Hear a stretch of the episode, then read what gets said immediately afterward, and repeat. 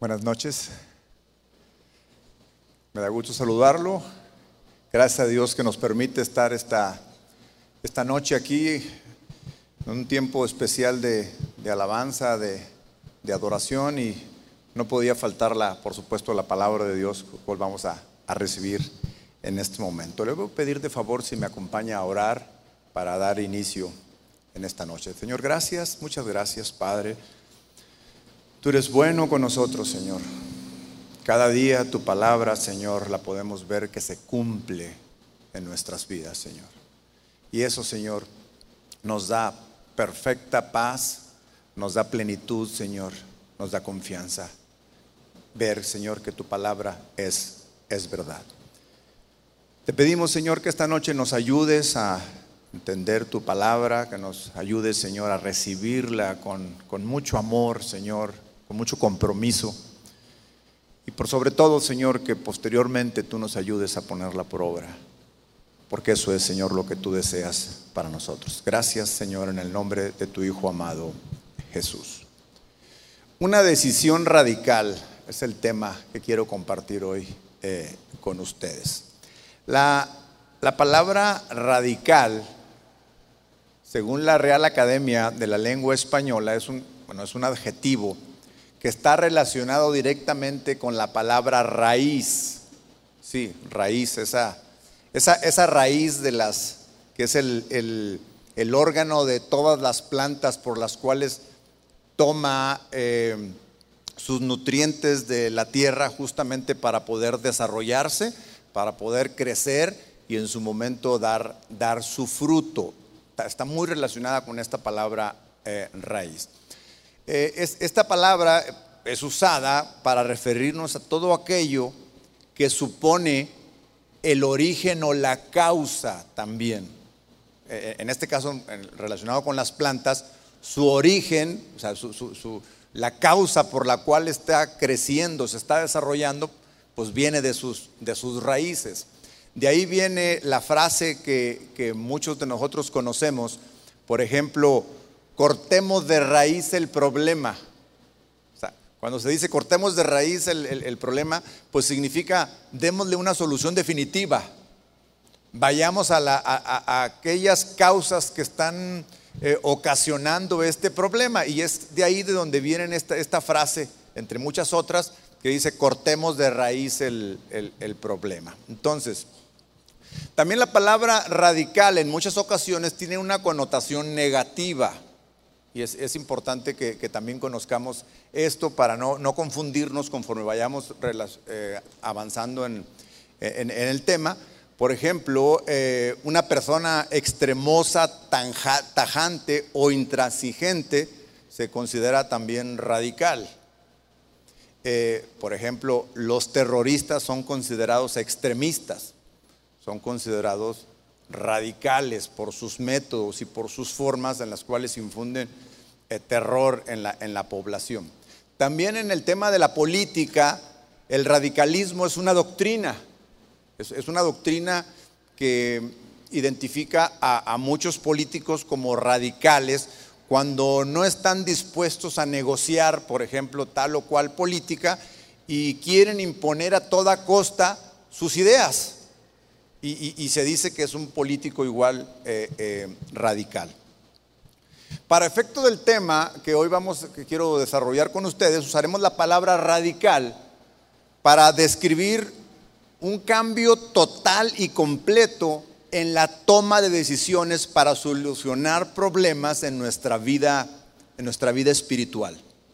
Repito, para efecto del tema de hoy usaremos la palabra radical para describir un cambio total y completo en la toma de decisiones para solucionar problemas en nuestra vida espiritual.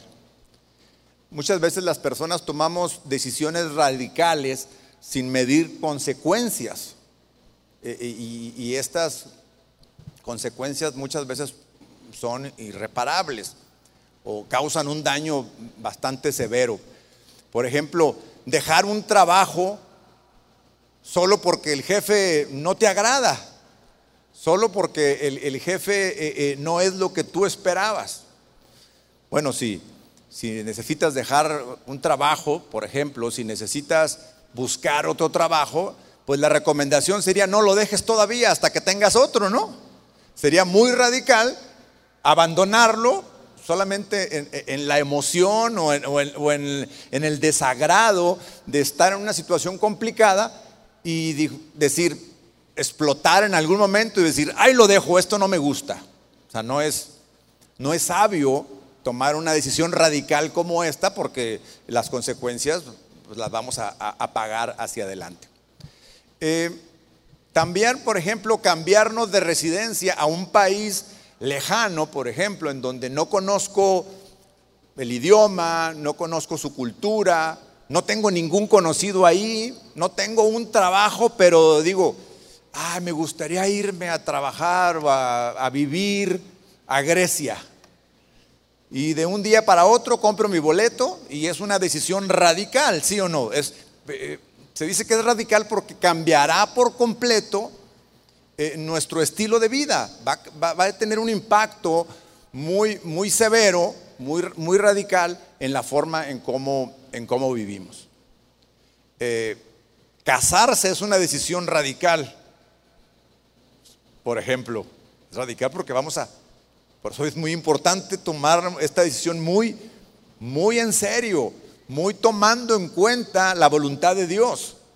Es importante esta, decisión que todos en algún momento la vamos a tomar, o, la gran mayoría tendremos que tomarla, pero no se puede tomar a la ligera. Es necesario en este caso orar a Dios, pedir dirección, decirle a Dios, muéstrame Señor si esta es tu voluntad y por supuesto muéstrame Señor si esta es la persona con la cual me debo de, de casar. Es una decisión eh, eh, eh, radical en el sentido que, que, va a cambiar completamente mi forma de vivir. No se diga cuando tengo una, una amiga, tenemos una amiga como familia, que conoció a su novio por internet. Lo conoció por internet y su noviazgo fue por internet.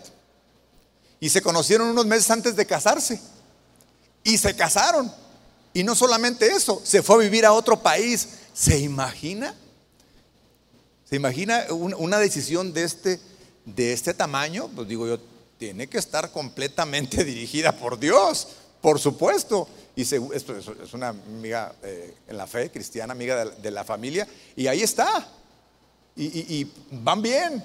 Entonces, fue una decisión, sí, radical, muy arriesgada, y bueno, yo estoy seguro que no es algo que no es algo común, no es algo que, todo mundo eh, podemos tomar esa decisión de esta, de esta manera. Bueno, Dios toma decisiones radicales o acciones, digámoslo de esta manera, radicales para situaciones realmente que lo ameritan, para situaciones graves.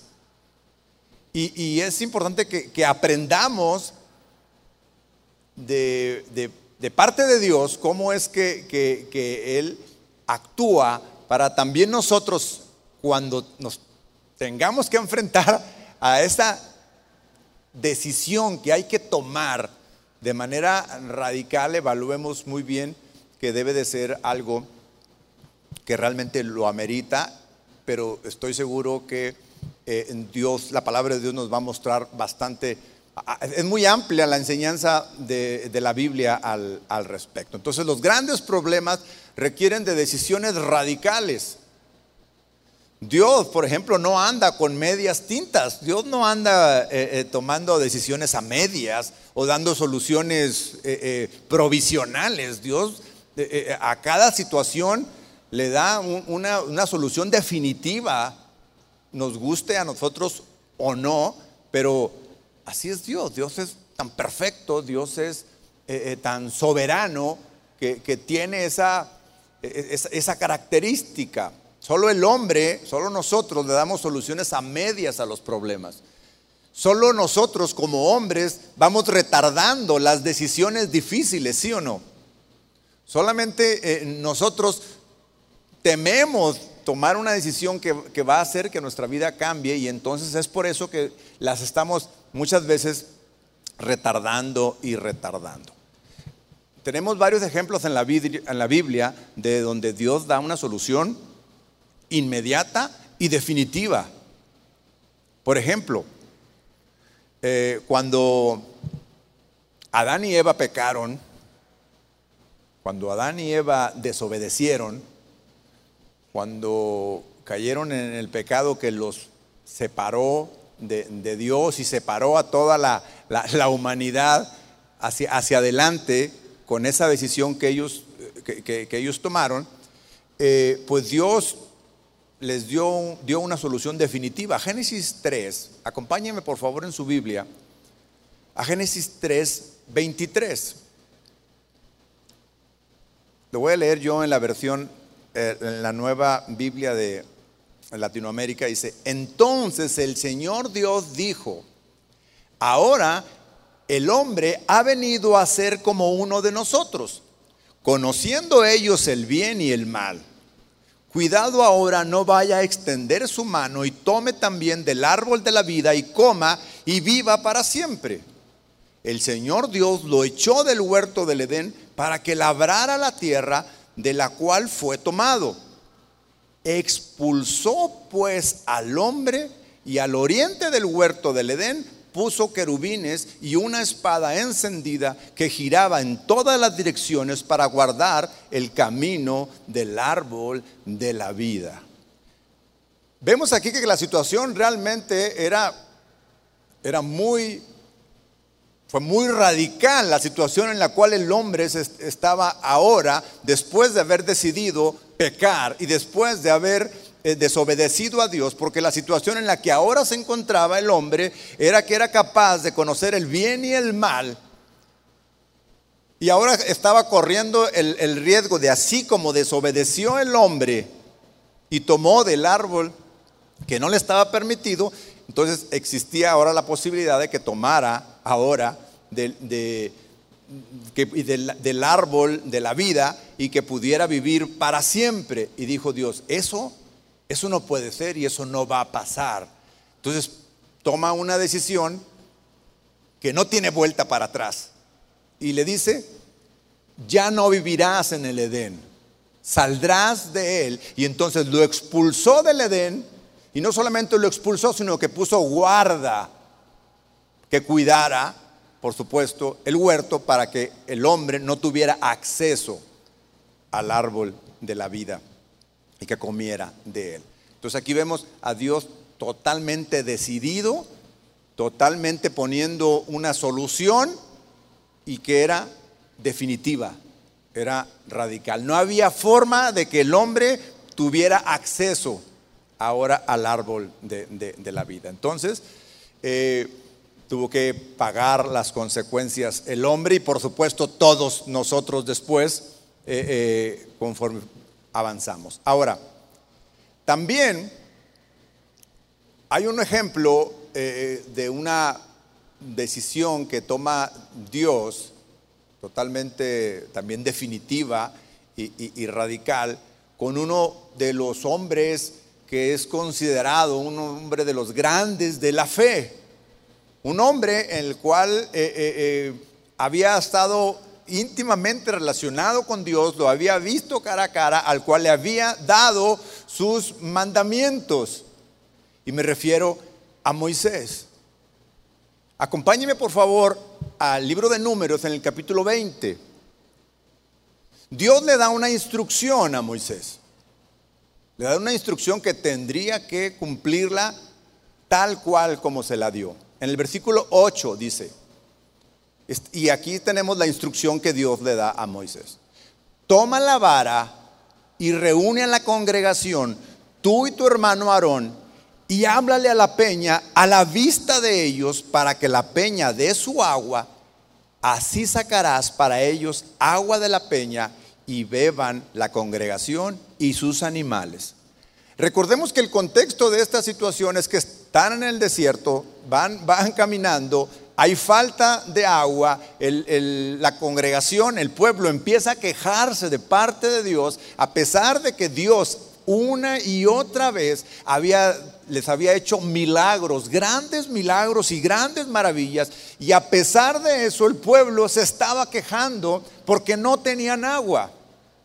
Dios, paciente con ellos, Dios con una actitud de amor hacia ellos, hacia el pueblo, le dice a Moisés, mira, vas a hacer esto. Ya les había dado agua en otra ocasión, de la misma forma, por medio de una, bueno, de una forma diferente, aunque la fuente era la misma, era la, era la peña. Y le, dije, le dice, reúne a la congregación, tú y tu hermano Aarón, y hablen a la peña. Tomemos eh, nota de que le dice, háblale a la peña. Esta fue la instrucción que Dios le dio a, a Moisés. Así sacarás para ellos agua de la peña y beba la congregación y sus animales. Versículo 9. Tomó Moisés la vara de la vara de la presencia del Señor tal como él se lo había ordenado. Dios le había ordenado que tomara la vara. La tomó tal cual. Y Moisés y Aarón reunieron al pueblo ante la peña y él les dijo, oigan ahora rebeldes. Moisés empieza a regañar al pueblo. Les empieza a decir, Dios no le había dicho que, que, hiciera tal cosa. Les dice, ¿sacaremos agua de esta peña para ustedes? O sea, no estaba muy convencido eh, eh, en esta ocasión Moisés, eh, pensaba que no se lo merecían, aunque Dios había dado la instrucción, háblale a la peña, porque de esta peña yo le daré agua a este pueblo y ellos beberán y también sus animales. Y vemos aquí claramente que Moisés cumple las instrucciones, las primeras dos, toma tu vara, reúne al pueblo, pero justo cuando va a proceder la última parte de la instrucción, empieza a decirle, son unos rebeldes, ¿sacaremos agua de esta peña para ustedes? Entonces Moisés levantó su mano y golpeó la peña dos veces con su vara y brotó agua en abundancia y bebió el pueblo y sus animales. Vemos aquí el, el gran amor de Dios, que a pesar de que Moisés no obedeció cabalmente la instrucción, Dios de todas formas le dio el agua al pueblo. Porque Dios no estaba en este, en este tema, no estaba eh, eh, en contra de darles el agua. Pero lo que estamos viendo es que Moisés no cumplió cabalmente la instrucción. Versículo 12. Y el Señor dijo a Moisés y a Aarón, ¿por qué ustedes no me creyeron? Porque ustedes no me creyeron a fin de tratarme como santo ante los ojos de los israelitas. Por tanto, no conducirán a este pueblo a la tierra que les he dado. La decisión de Dios claramente les está diciendo a Moisés y Aarón que ellos no serían quien terminarían la misión que es llevar al pueblo a la tierra de Canaán. Y esto era básicamente porque ellos no estaban cumpliendo cabalmente la, instrucción que Dios le dio a Moisés y a Aarón en este caso. Y entonces Dios definitivamente pone una, una solución, un, castigo en este caso, o una disciplina a, a Moisés de que es radical. No entrarás con el pueblo a la tierra que yo les he prometido. Debo, de, confesarles que las primeras veces que yo leía eh, eh, este, este pasaje se me hacía que era, que era mucho, que era excesivo el, castigo, que era excesiva la, la decisión. Consideraba yo, bueno, pues a lo mejor una reprimenda hubiera sido suficiente o algo, pero cuando uno empieza a estudiar profundamente el significado de la peña, del agua. No entraremos en ese tema hoy. Nos damos cuenta de que, bueno, es que el propósito que Dios tenía para el pueblo, con todos estos simbolismos de la peña y del agua, no solamente era darle agua al pueblo, sino había una enseñanza mucho más profunda que tiene que ver con la sombra de lo que habría de venir, que en este caso Cristo como la peña y el agua viva Pero estaba cambiando totalmente el plan Moisés al golpear la peña dos veces cuando se le dijo, háblale a la peña. Y Dios dijo, por cuanto no me obedeciste, por cuanto no me creíste, ustedes no entrarán a la, a la tierra que he prometido a este pueblo. Entonces, soluciones extremas que Dios está dándole a situaciones, a circunstancias realmente que, lo, así, que así lo ameritan. Y Moisés era, pues fue un hombre de uno de los padres de la fe, uno de los, de, los grandes hombres de Dios, y él, aún él fue sometido a una decisión radical de parte de Dios. No entrarás en la tierra. Entonces tenemos a Noé, pero tenemos a, a, Adán, que Dios le aplicó una así radical fuera del Edén.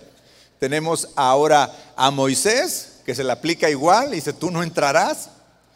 Y tenemos a otro hombre, también en la Biblia, que tuvo que padecer también de una decisión radical de parte de Dios. Y este es Saúl, el rey, el rey Saúl, que también fue el primer rey de, Israel, ungido, puesto por, por, Dios. Igual de la misma manera Dios le da instrucciones claras y, y precisas de lo que tiene que hacer. Démonos cuenta que Dios en sus instrucciones es muy preciso no deja nada en el aire, es decir, no eh, deja a una interpretación de cada uno de nosotros nuestro proceder y nuestro actuar cuando Él nos da eh, eh, una, una instrucción. Primera de Samuel capítulo 15, por favor. Entonces vino la palabra del Señor a Samuel.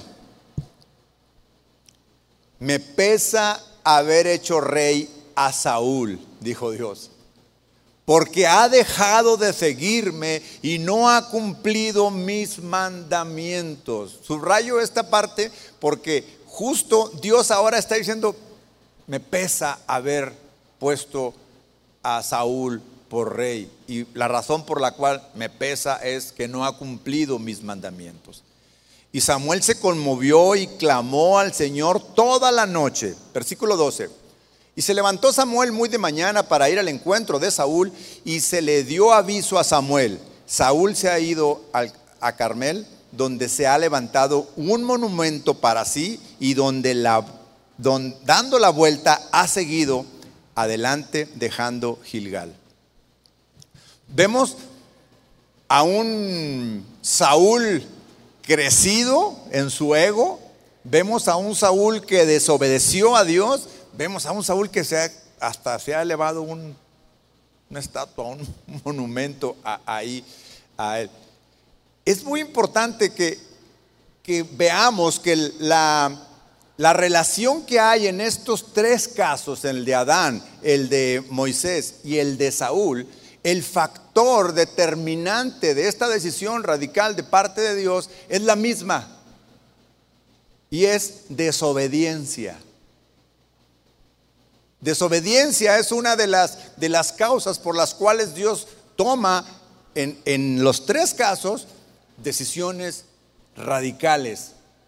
Fuera del Edén, no entrarás a la tierra prometida y ya no, es, ya no eres de mi agrado, de mi agrado como, como rey, le dice a, a Saúl.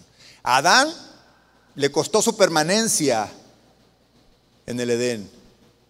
A Moisés le costó su ingreso a la tierra prometida y a Saúl le costó permanecer en su, en su trono. Vean lo que dice el versículo 22 de este capítulo 15 de Primera de Samuel.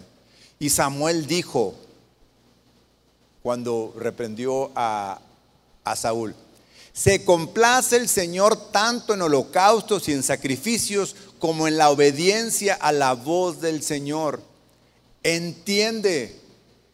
El obedecer es mejor que un sacrificio y el prestar atención que la grasa de los carneros, porque el pretexto de Saúl era, estoy ofreciendo sacrificios. Y claramente Samuel le dice, pues podrás ofrecer todos los sacrificios que tú quieras, pero para Dios es mejor la obediencia que tus sacrificios. Versículo 23. Porque la rebelión es como el pecado de adivinación y la desobediencia como la iniquidad e idolatría. Por cuanto tú has desechado la palabra del Señor, Él también te ha desechado para que no seas rey. Entonces tenemos aquí tres ejemplos de cuando Dios, entre muchas otras Claro que hay muchos otros ejemplos, me he querido limitar a estos porque quiero pasar ahora algunos ejemplos de hombres, ahora hombres tomando decisiones radicales. Y cómo es que, qué consecuencia tienen ellos en su, en su vida, en su persona, de, ser así de decididos, así de determinantes para eh, tomar estas, estas decisiones. El primero de ellos, el que quiero eh, compartirles, se llama Daniel. Daniel eh, eh, fue un, gran hombre de Dios, un gran profeta de Dios, que después de que el pueblo fue llevado cautivo y que Nabucodonosor seleccionó a ciertos jóvenes, a ciertos judíos para, para llevarlos y ponerlos a su servicio, pero ese ponerlos a su servicio implicaba cierta preparación, obviamente en la cultura del pueblo que ahora estaba haciendo, es quien, quien lo sometía, pues se encontraban en una eh, eh, terrible situación aquellos que de corazón amaban la palabra del Señor, que de corazón seguían a Dios y se encuentran ante una situación realmente compleja. Daniel capítulo 1, acompáñenme por favor, en el versículo 8. Después de que el rey dijo, tráiganme a, este tipo de jóvenes, y puso ciertas características, y dijo, los van a preparar de esta forma. Y no solamente eso, le van, les iban a dar un trato privilegiado. Vea que, que la situación parecía que para este hombre de Dios y sus amigos, porque no era, no era el único, parecía que él iba a tener un privilegio contra todo el resto del pueblo que había sido llevado cautivo de la misma manera.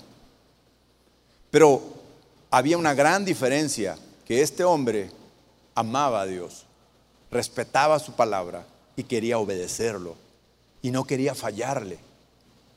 Entonces, cuando escucha todo lo que el rey pone a la disposición de él, de ellos, junto con sus amigos, esto es lo que dice Daniel.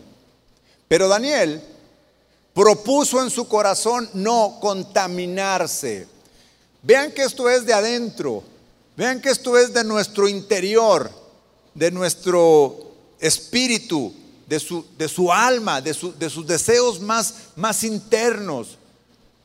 Lo propuso en su corazón lo pensó en su mente, pero luego cae a su corazón y ahí en su corazón es determinante en lo que quiere hacer.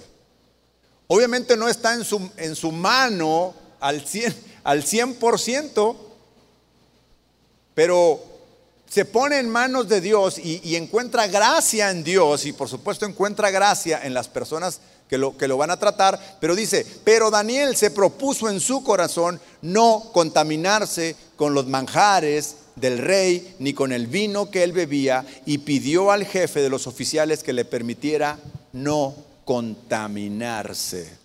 Entiéndase, no quiero corrupción en mí. Para los judíos el tema de la, de, la comida era, era algo sumamente sagrado, sumamente de Dios. Dios era bastante claro en lo que podían y, debían comer y lo que no debían de comer. Y en el corazón de este, de este joven estaba el que no quería contaminarse, no por él, sino porque sabía que al contaminar su cuerpo, al contaminarse con sus alimentos, lo que estaba haciendo era desobedecer un mandato de Dios. Vean cómo aquí Todo lo contrario a, la desobediencia de los otros tres por los cuales Dios tomó decisión también radical. Él dice, yo sé que esto no le agrada a Dios. Y entonces tomó una acción. Y esta acción es decirle al jefe de los oficiales, permíteme no contaminarse.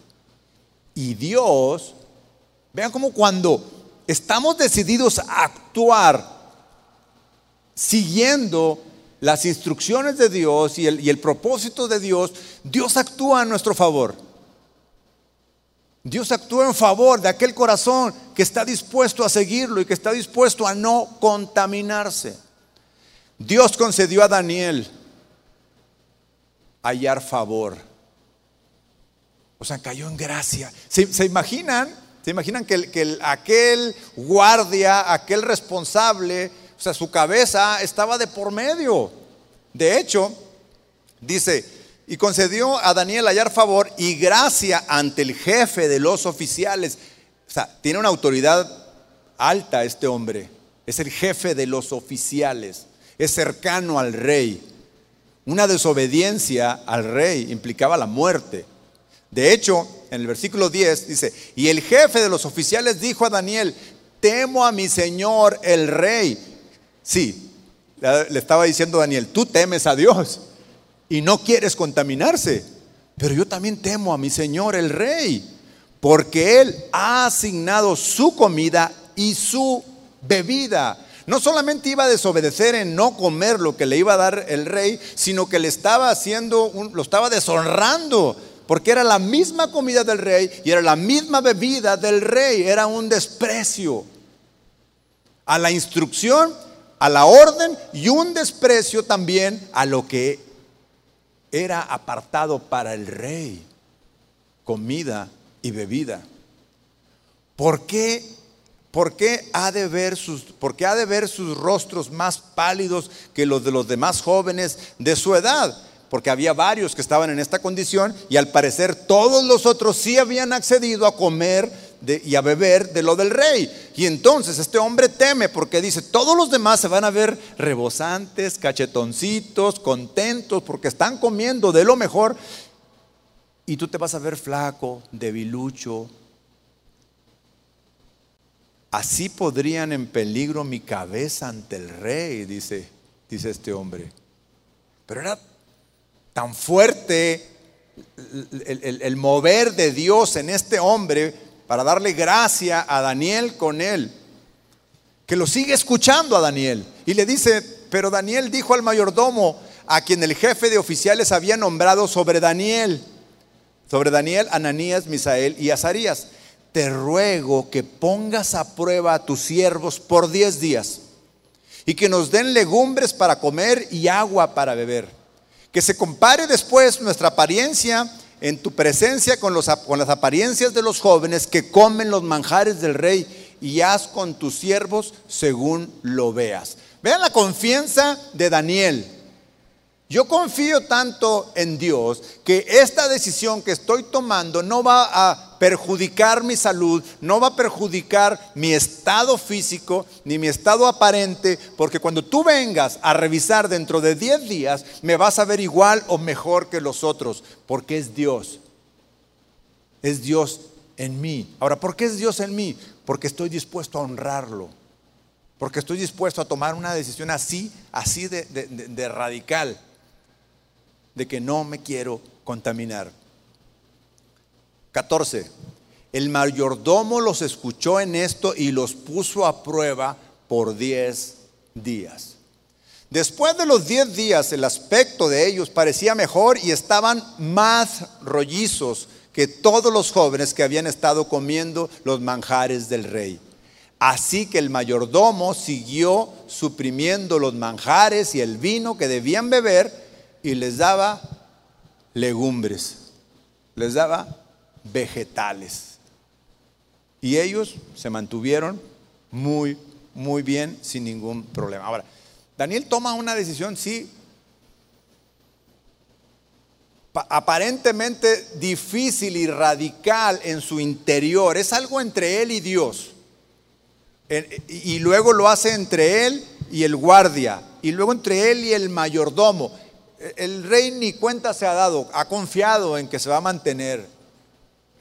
Pero después, más adelante, hay una situación, en este mismo libro de, Daniel, en donde sus amigos, sus amigos están en una situación mucho más complicada, porque tienen que tomar una decisión ante el rey. Acompáñeme, por favor, en el capítulo 3, un poco más adelante.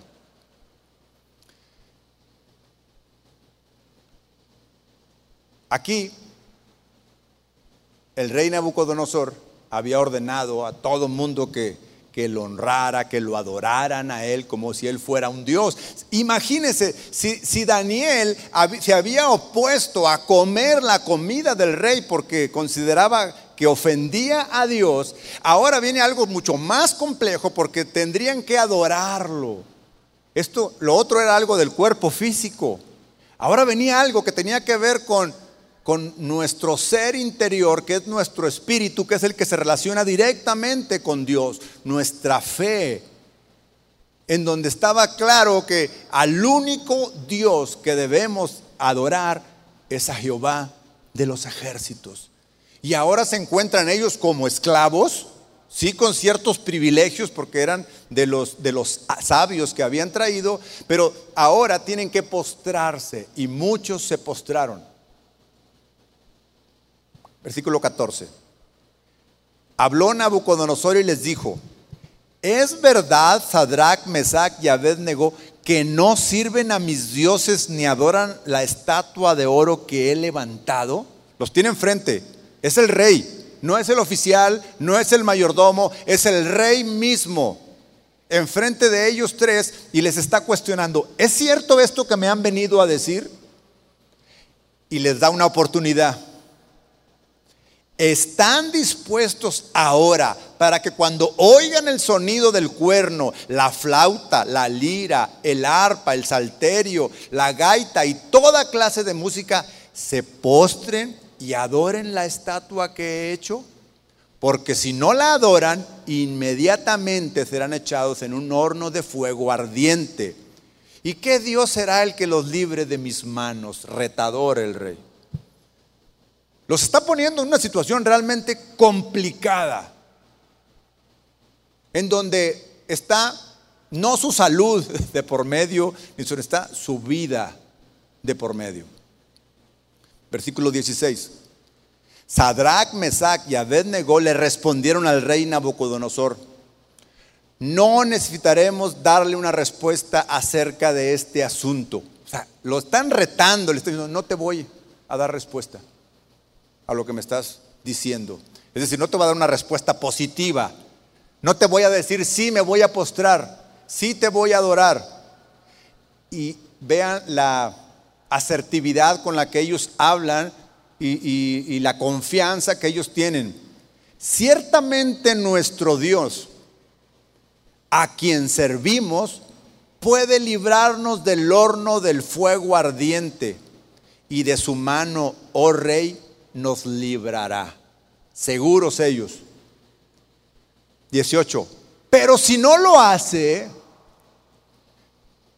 pero si no lo hace, o sea, ellos decían, bueno, Dios podría decidir no hacerlo. Es soberano.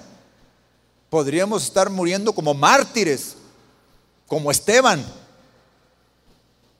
Pero dice, pero si no lo hace,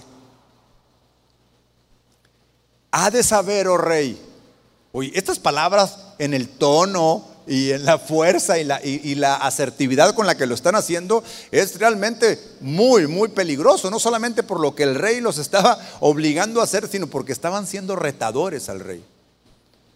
Pero si no lo hace, ha de saber, oh rey, que no serviremos a sus dioses ni adoraremos la estatua de oro que ha levantado. No lo haremos. Todos conocemos el resto de la historia y todos sabemos cómo Dios lo respaldó. Hay, hay, momentos, hay situaciones en las que nos encontramos en decisiones, en situaciones en que la decisión que debemos de tomar debe de ser completamente radical. No voy a acceder a eso. Sobre todo a todo aquello que nos lleva a violar la palabra de Dios, que nos lleva a desobedecer lo que está escrito por Él y a comprometer nuestra relación con Dios. Son decisiones tajantes, radicales, en el momento, que ni siquiera nos podemos dar el lujo de, déjame pensarlo. Extremas la situación. Cuando nosotros nos atrevemos a tomar decisiones correctas en los momentos difíciles, Dios cambia las circunstancias, Dios cambia la situación. Lo hizo con Daniel, lo hizo con sus amigos y hay infinidad de ejemplos en la Biblia cuando Dios nos respalda, cuando Dios está en favor de aquellos que, que queremos obedecerle. Para cada uno de nosotros Dios tiene un propósito específico y espera, Dios espera, que cada uno de nosotros también tomemos decisiones radicales con respecto a nuestra vida espiritual. ¿Para qué? Para conocer justamente, para llegar a conocer ese propósito que Dios tiene para nosotros. Si nosotros no somos capaces de entrar en una vida espiritual de ese nivel en el cual podemos tomar decisiones arriesgadas como esas, pues no, vamos a, a entrar en una relación con Dios tan íntima, tan fuerte, como para poder conocer el propósito que Él tiene para nosotros. Cuando nosotros tomamos estas decisiones difíciles, con la decisión correcta, Dios le puede dar un giro radical a la historia de nuestra vida también. Un ejemplo de estos es José el soñador. José, todo lo que le pasó a José, por muchos años que estuvo, quizás, oye, ¿por qué me pasa todo esto? Sus hermanos lo odiaban, fue esclavo lejos de su casa, fue encarcelado injustamente. Muchas cosas que le pasaban y, él seguía tomando decisiones correctas, acertadas, eh, eh, decisiones que, eran radicales, como cuando salió corriendo de, la, de donde estaba con la esposa de, de, Potifar. Él no conocía lo que había más adelante y a dónde Dios lo iba a llevar cuando llegó a ser gobernador de Egipto.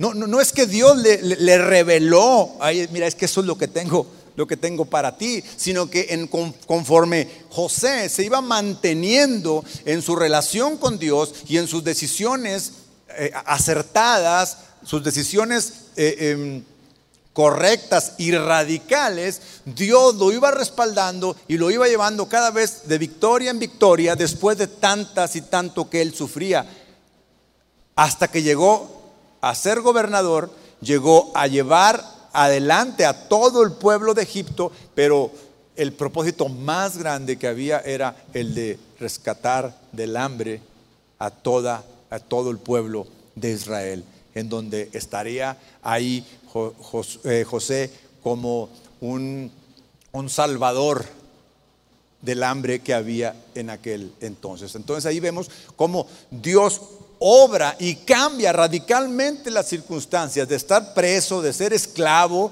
a ser gobernador, a tener lo mejor de la tierra de Egipto, a tener disposición para la comida de todos aquellos que estaban pasando hambre, Dios cambiando las circunstancias.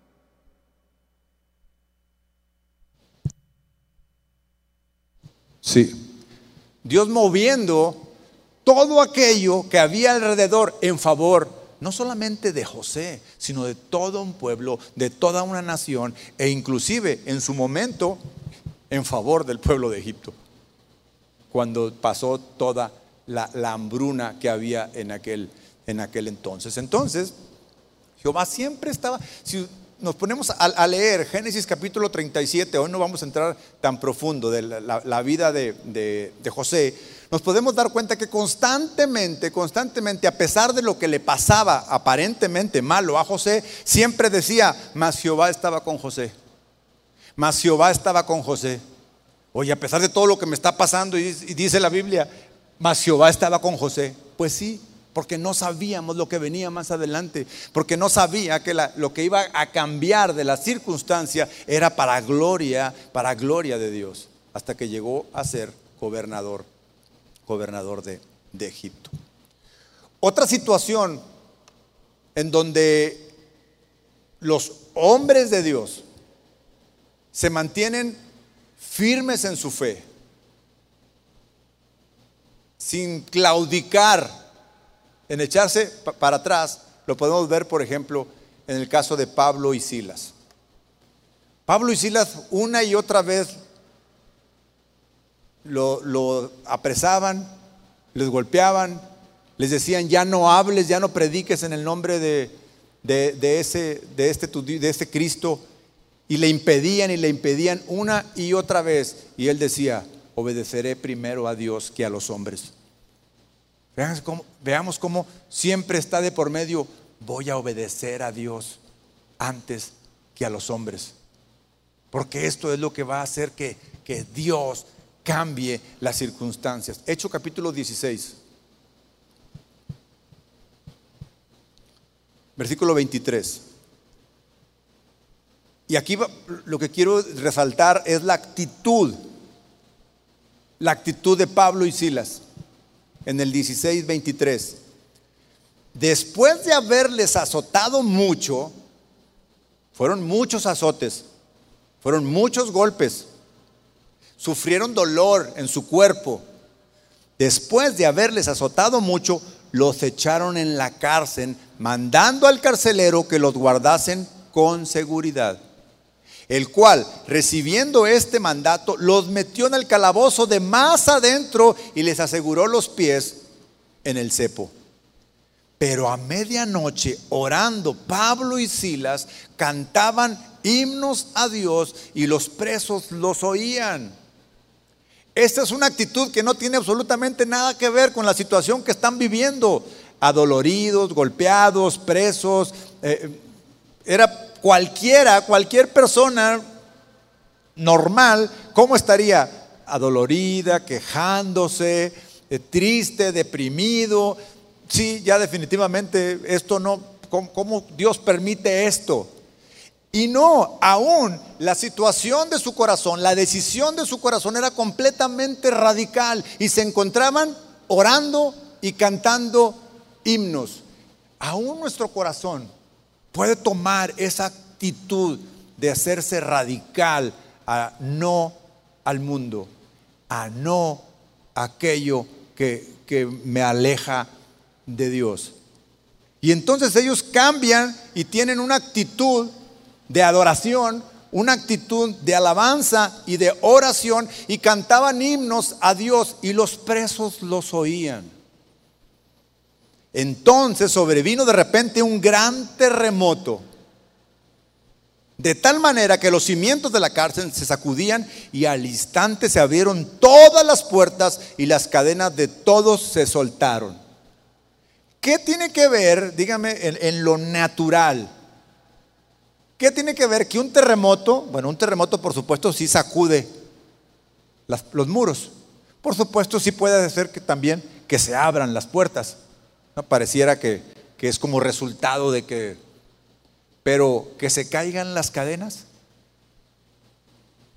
La mano de Dios obrando en favor de ellos. ¿Todo por qué? Porque decidieron en su corazón adorar a Dios, cantar himnos y estar en oración, aún en una situación tan compleja como la que se encontraban. O sea, su ánimo nunca, nunca cayó. Entonces, versículo 26, entonces sobrevino de repente un gran terremoto, de tal manera que los cimientos de la cárcel se sacudían y al instante se abrieron todas las puertas y las cadenas se soltaron. 27. Despertando el carcelero y viendo abiertas las puertas de la cárcel, sacó la espada y se iba a matar pensando que los presos habían huido. Vean cómo el carcelero dispuesto a tomar una decisión radical se iba a quitar la vida. ¿Por qué? Porque vio todas las celdas abiertas vio que se les cayeron las cadenas a todos los presos.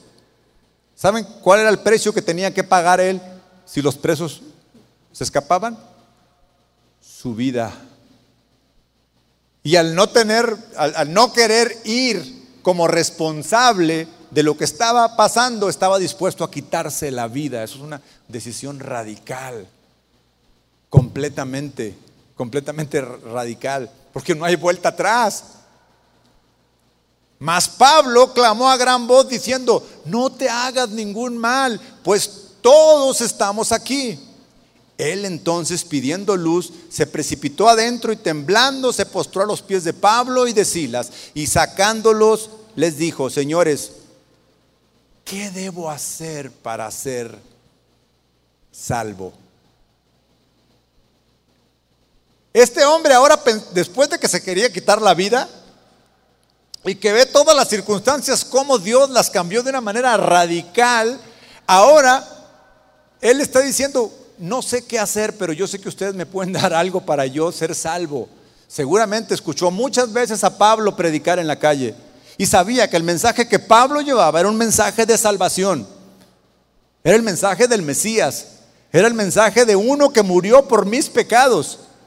Pero no le quedaba claro a este hombre, a este carcelero, que primero estaba dispuesto a quitar su vida y ahora estaba dispuesto a darle su vida a alguien situación radical, darle mi vida a alguien, a Dios.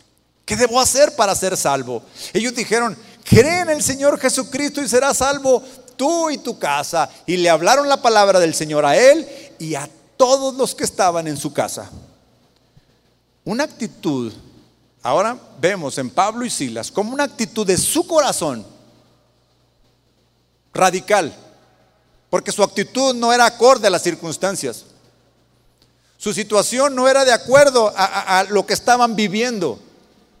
Cualquiera dirán, ¿y estos locos qué tienen? Cantan y cantan y oran y están en, en la celda más profunda, los golpearon y los tienen atados de los pies. ¿Por qué cantan? Ellos sí sabían por qué. Ellos estaban seguros que Dios iba a obrar en favor de ellos. ¿Qué es lo que está esperando? ¿Qué es lo que estamos esperando cada uno de nosotros que obre Dios en favor nuestro? Y estamos esperando y esperando que obre Dios en nuestro favor y, seguimos esperando.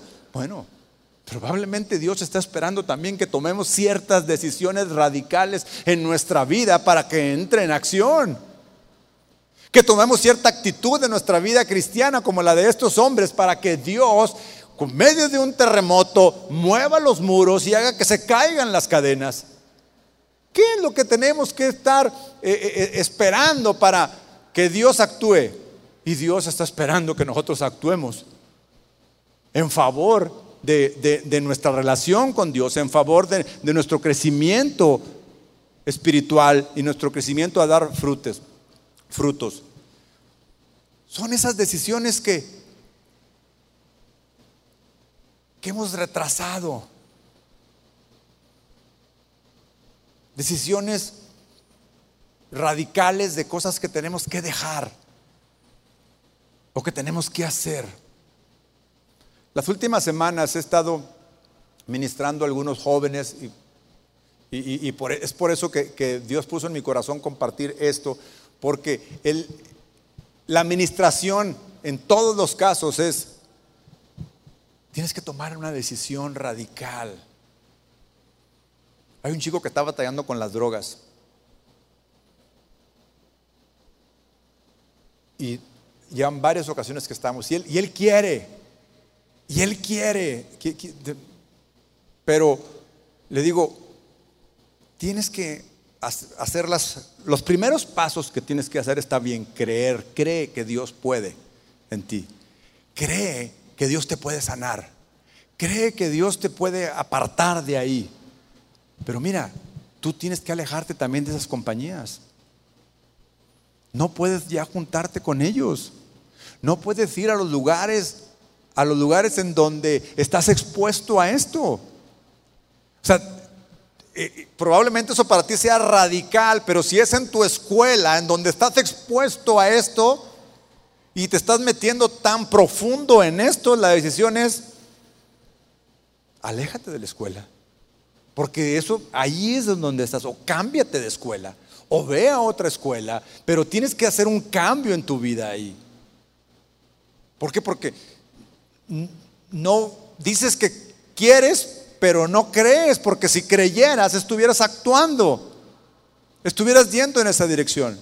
Hay otro chico que estoy ministrando que tiene serios problemas con la pornografía, serios, y quiere, ya se, ya se dio cuenta que le está dañando su mente, le está, se dio cuenta que le está dañando su corazón, viene a la iglesia y una y otra vez estamos ministrando.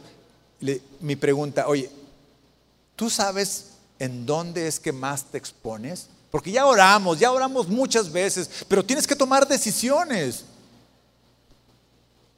Sí, es mi celular deshazte del celular.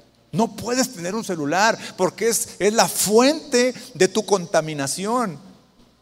Y se resiste y se resiste. Bueno, mientras que no, no tomes una decisión así, así de radical, en tu beneficio, en el beneficio de tu crecer. Pero por supuesto que cuando tú en un paso de fe dices, esto ya no porque es lo que me está arrastrando, pues Dios puede obrar en tu vida, puede obrar en tu corazón y te puede seguir guiando y, y escuchas más la palabra de Dios en lugar de estar metido en eso. Pero tienes que decidirte si eso es radical. O una pareja que está ministrando que constantemente, constantemente viven en el yo, en el egoísmo, en que es que yo quiero que tú cambies. Es que tú debes de cambiar. Y el otro dice exactamente lo mismo. Oigan, tenemos que tomar una decisión radical aquí. No esperes que el otro cambie. Tú tienes que cambiar. Tú tienes que entregarle tu vida a Dios. No puede ser Él tu Dios o ella tu Dios. Entrégale tu vida a Cristo. Y entonces si tú le entregas tu vida a Cristo, entonces Dios y tú vas a ir creciendo y creciendo cada vez más en tu relación con Dios. Y Dios va a obrar en favor de mejorar este, esta relación matrimonial. Y ahí están, pero son temas en donde no se atreven a tomar decisiones completamente radicales o extremas en ese, en ese sentido porque ahí están. ¿Sí? Nuestra salvación. Nuestra salvación requirió de una decisión radical, completamente radical. Alguien tenía que morir. ¿Yo? O alguien en mi lugar. No había otra forma. Y Dios nuevamente decidido a hacer radical y definitiva su decisión, dice, será mi hijo Jesús. Morirá en tu lugar. Y ahí vemos cómo Jesús viene a este mundo, está, camina por este mundo, nos deja sus enseñanzas, pero siempre sabiendo que su final, el final de su ministerio en esta tierra sería que morir en la cruz. Morir en la cruz por mí y por todos los que estamos aquí, por todos aquellos que han decidido seguir a Cristo. Seguir a Cristo entregarle nuestra vida a Cristo es una decisión radical. No puede ser una decisión a medias. No es posible vivir sirviendo a Cristo y sirviendo a Dios. Claramente la palabra de Dios lo dice. Cristo mismo en sus enseñanzas nos dejó un estándar muy alto de cómo vivir. Nos dejó un estándar que, para cualquier eh, eh, no cristiano puede decir, es que eso no puede ser. Le dijo, ¿oísteis que fue dicho, no adulterarás? Pero yo te digo, no solamente no adulterarás, no desearás con tus ojos la mujer de tu prójimo. ¿Será esto radical o no? ¿Será esto extremo? Claro que lo es. Porque eso tiene que ver con nuestro interior, tiene que ver con, con, nuestro espíritu, con nuestra relación y nuestra decisión de amar a Dios por sobre todas las cosas y a nuestro prójimo como a mí mismo. Radical. Ese es el estándar que Dios, que Dios nos deja. ¿Oíste que fue dicho, no matarás? Pues yo les digo que cualquiera que se enoje, insulte o maldiga a su hermano ya cometió homicidio. Esto es extremo. Esto es completamente radical. Lo que Dios nos ofrece es infinitamente superior a los estándares del mundo. Dios vino a entregarse completamente en la persona de su Hijo Jesucristo para que nosotros no padeciéramos la muerte eterna en el infierno. Alguien tenía que morir, alguien tenía que pagar y Cristo fue. Romanos capítulo 6. Con esto terminamos. En el versículo 11. Romanos 6, 11. Así también vosotros consideraos muertos al pecado, pero vivos para Dios en Cristo Jesús, Señor nuestro. Mas ahora que habéis sido libertados del pecado, en el versículo 22, perdón, mas ahora que habéis sido libertados del pecado y hechos siervos de Dios, tenéis, tenéis por vuestro fruto la santificación y como fin la vida eterna. Porque la paga del pecado es muerte, mas la dádiva de Dios es vida eterna en Cristo Jesús, Señor nuestro. Paga del pecado muerte, la dádiva de Dios, vida, completamente opuestos, completamente radical. Cierra sus ojos. Espero que esta palabra que ha sido sembrada en nuestros corazones.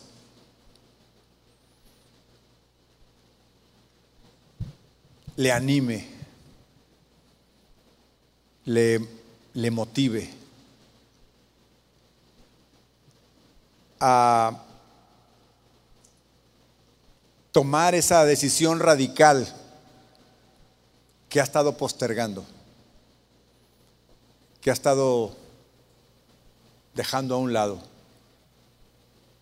Esa decisión que sabemos que Dios nos está esperando. No sé cuánto tiempo más nos pueda esperar. Pero con Adán, Moisés y Saúl fue radical el Señor. Fue determinante. Oremos al Señor. Gracias Señor. Esta es tu palabra. Y tu palabra es verdad. Tú nos das el ejemplo en la persona de tu Hijo Jesucristo, al no escatimar el ser Dios, al no escatimar estar en su trono, sino estar dispuesto a despojarse para venir a morir por mí. Una decisión determinante, radical y definitiva con la cual tú me has rescatado. Gracias Señor. En el nombre de tu Hijo amado Jesús.